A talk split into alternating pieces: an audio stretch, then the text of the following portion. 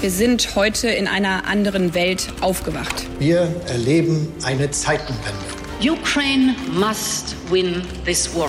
Gas ist von nun an ein knappes Gut. Weil Krise ist, halte ich an der Schuldenbremse fest.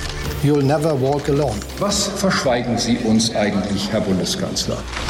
Hauptstadt das Briefing mit Michael Brücker und Gordon Ripinski.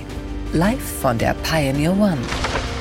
Es ist Freitag, der 10. März und wir sind wieder zusammen, diesmal ohne Publikum, aber mit der gleichen Leidenschaft. Gordon Ripinski, guten Morgen. Michael Brücker, schönen guten Morgen auch an dich. Schön, dass du wieder hier bist. Wunderbar, dass, ähm, ja, was soll ich sagen? Wunderbar, einfach alles prima. Hallo, herzlich willkommen, liebe Zuhörerinnen und Zuhörer. Schön, dass Sie auch da sind. Und das war's dann auch schon mit der guten Laune, zumindest im Opening dieses Podcasts, denn wir müssen, glaube ich, lieber Gordon Repinski an diesem 10. März darüber nochmal reden, was am 24. Februar im vergangenen Jahr begann und offenbar jetzt zu einer Art Peak eskaliert, würde ich am liebsten sagen, nämlich der Krieg in der Ukraine. So viele Raketen wie nie auf dem Territorium der Ukraine. Es geht wieder los und die Frage ist, Gordon, wie lange können wir überhaupt noch drüber reden? Wie lange bleibt diese Unterstützung für die Ukraine eigentlich in diesem Land äh, vorhanden?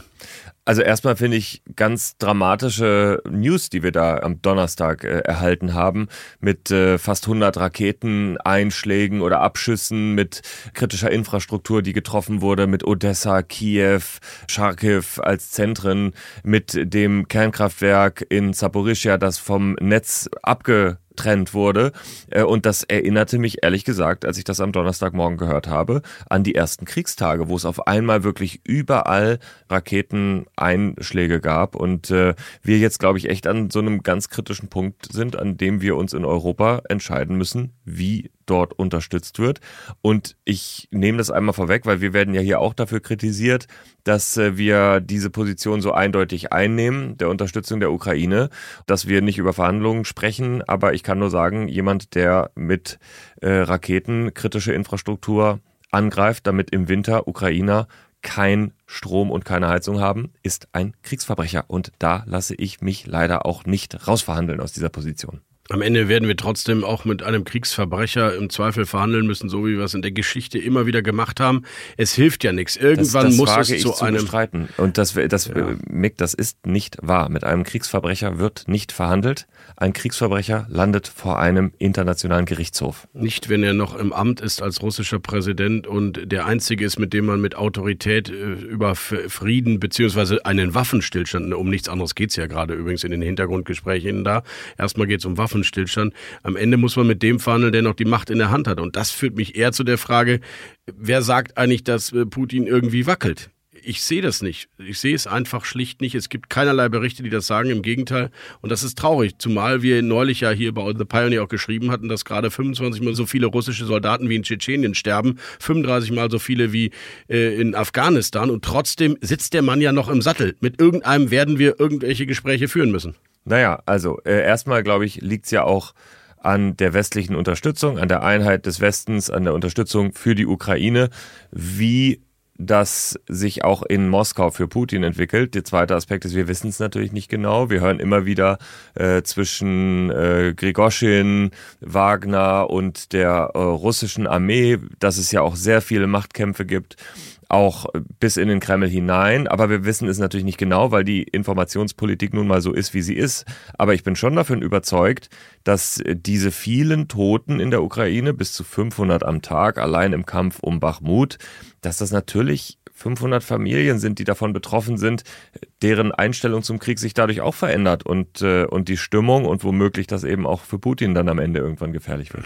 Ich sag mal was Radikales, Gordon. Entweder dieser Abnutzungskrieg, dieser schwelende mit täglichen Geländegewinn von 200 bis 300 Metern in, in einer ohnehin schon entleerten, entvölkerten Stadt wie Bachmut zum Beispiel, der führt ja auch nicht zu einem militärischen Unterschied. Scheinbar seit Wochen und Monaten. Vielleicht müssen wir dann, wenn wir radikal denken und sagen, ja, wir bleiben bei der Unterstützung der Ukraine, vielleicht müssten wir wir dann jetzt wirklich eben nicht die eine Milliarde Euro investieren für Munition, sondern die drei oder vier Milliarden, die die Ukraine jetzt gerade haben will, um richtig radikal jetzt gerade zu versuchen, in den nächsten Monaten die Ukraine in eine militärische Position zu bringen, wo dann wirklich Verhandlungen nicht mehr als demütiger und ähm, territorial entrechtetes Land, sondern aus einer Position der Stärke herausgeführt werden können. Aber das tun wir ja auch nicht. Der Westen geht ja jetzt dann doch wieder nur so weit, wie er weit gehen will. Also insofern habe ich das Gefühl, beide Seiten kommen gar nicht voran gerade. Ja, es ist schwierig, weil natürlich hast du im Westen eine in gewisser Weise kippende Stimmung oder bald kippende Stimmung.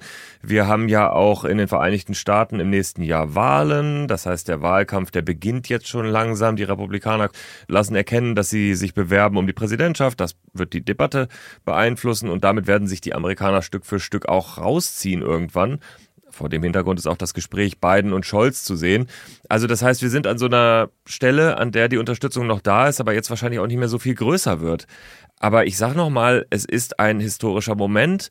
Die Ukraine wurde überfallen von einem imperialen Aggressor, von einem Kriegsverbrecher. Und äh, da gibt es nichts zu verhandeln. Es ist ein historischer Moment, in dem dieser Aggressor zurück gewiesen werden muss. Ja, aber das ist ja gerade mein Punkt, Gordon. Dann muss man es jetzt richtig Ja, knallhart und richtig so. machen. Es hilft ja nichts, dass wir alle nochmal erneut seit einem Jahr zu Recht alle sagen, die Ukraine ist überfallen worden, Russland ist der Aggressor und dann machen wir doch nur eine Milliarde ja, Munition. Das, sehe ich auch so. Und da sehe ich es übrigens auch. Das hilft ihnen genau null. Nein, du hast völlig Drei recht. Patronen reichen nicht, nicht. nicht null, nicht null. Es sind auch nicht drei Patronen. Aber wenn zum Beispiel jetzt äh, der ukrainische Verteidigungsminister was, glaube ich, gesagt hat, äh, dass sie viel mehr, viermal so viel, nämlich Munition brauchen, wie die EU zum Beispiel angeboten hat, dann würde ich auch sagen, bringt es denen doch jetzt. Und da glaube ich, hat auch Norbert Röttgen recht, wenn er sagt, es gibt im Moment einen Krieg, in dem wir die Munition brauchen. Wir brauchen sie im Moment nicht in den Lagern in Deutschland. Der Krieg, in dem auch westliche Interessen verteidigt werden, ist in der Ukraine, also Munition rüber. Und David muss unterstützt werden, wenn Goliath tatsächlich mal fallen soll. Ich finde diese Grafik der militärischen Stärke zwischen Russland und Ukraine immer wieder bezeichnend und auch eigentlich so erschreckend. Von 4000 Flugzeugen in Russland zu 312 in der Ukraine, 1500 Hubschrauber in Russland, 113 Ukraine, aber auch eben Artillerie, das ja offenbar gerade ein wichtiges Momentum ist. 14.000 Artilleriegeschütze in äh, Russland, 2400 in der Ukraine. Also wenn wir nicht da ein bisschen deutlich drauflegen, dann äh, wird's ganz, ganz schwierig. Ja, oder nimm die Kampfpanzer, die große Debatte.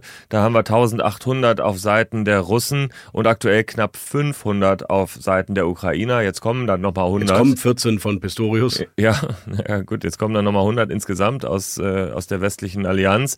Dann sind es halt 600. Ich meine, es sind natürlich sehr gute Kampfpanzer, muss man auch sagen, die dann kommen, aber es ist eben kein Übergewicht, was da hergestellt wird. Du hast es eben angesprochen, Gordon. Mir macht am meisten Sorge noch nicht mal mehr die bröckelnde Unterstützung in Deutschland. Die gibt's sicherlich auch. Der Wagenknecht-Flügel ist sehr präsent und stark in diesem Land.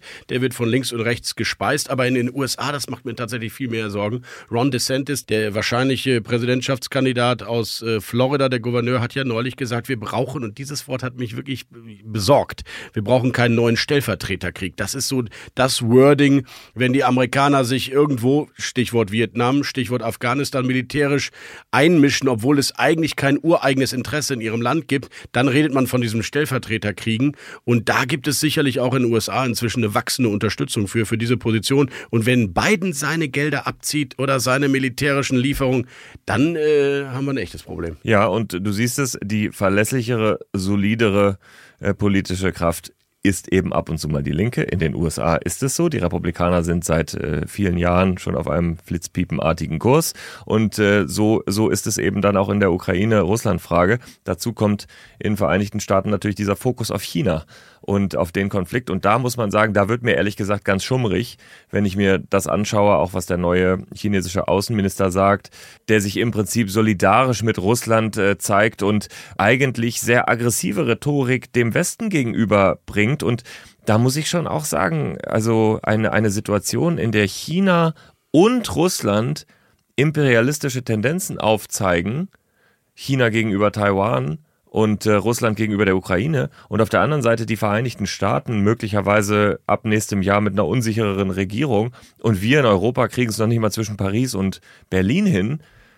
Was ist das eigentlich für eine Welt, in die wir hier reinschlittern? Gordon, ich glaube, wir brauchen ein wuchtiges Zeichen Europas, dass wir selbst dann, wenn die Amerikaner ihre Unterstützung zurückfahren würden, dass wir bereit wären, dieses Land auf sehr, sehr lange Zeit, und das ist wirklich schmerzhaft, zu unterstützen. Wir bräuchten eine Art Marshallplan für die Ukraine jetzt schon mit finanziellen Versprechungen hinterlegt. Der ukrainische Ministerpräsident hat von 750 Milliarden Dollar gesprochen. Überlegt mal, 750 Milliarden Dollar würde der Wiederaufbau der der äh, Ukraine kosten nach einem möglichen Krieg. Und die Frage ist, wer zahlt's? Die Frage ist wirklich, wer zahlt's und wie weit ist Europa bereit für einen vielleicht bald Aspiranten der Europäischen Union wirklich ins finanzielle Obligo zu gehen? Ich finde, das ist die entscheidende Frage, die auch unsere Politiker beantworten müssen. So ist es. Ich glaube, Mick, wir werden es nicht ganz lösen, aber wir wollen doch darauf aufmerksam machen, dass dieses Thema es verdient hat, dass wir es wirklich an erster Stelle auch behandeln und dass es nicht rausrutscht,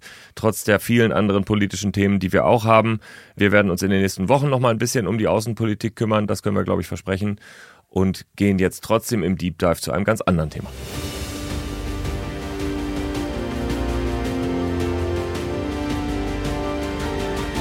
Unsere weiteren Themen heute. Im Deep Dive diskutieren wir über disruptive Politikansätze, über Quereinsteiger, über die letzte Generation, über den Wagenknechtflügel und was all das mit den etablierten Parteien macht. Im Interview der Woche spricht unser Chefkorrespondent Rasmus Buchsteiner mit Klaus Ruhe Matzen. Er ist parteiloser deutsch-dänischer Arbeits-, Wirtschafts- und Verkehrsminister in Schleswig-Holstein. Bei What's Right analysiere ich mit dir, lieber Gordon, den künftigen Mann, vielleicht nach Friedrich Merz oder doch noch vor Friedrich Merz und ein neues Buch über ihn, nämlich Henrik Wüst. In What's Left geht es um einen ganz typischen und in vielen Feldern gesehenen Konflikt zwischen FDP und Grünen, diesmal mit Maximilian Stascheit über die Kigrusi, die Kindergrundsicherung. Ein Satz zu das beliebteste, kürzeste, prägnanteste, spektakulärste Interview der Berliner Republik mit dem vielleicht wichtigsten Medienjournalisten Marvin Schade von Medieninsider. Und bei What's Next kommt Rasmus Buchsteiner zu Wort, unser Chefkorrespondent, und spricht über die nächste parlamentarische Woche in Berlin. Hauptstadt das Briefing mit Michael Bröker und Gordon Ripinski. Live von der Pioneer One.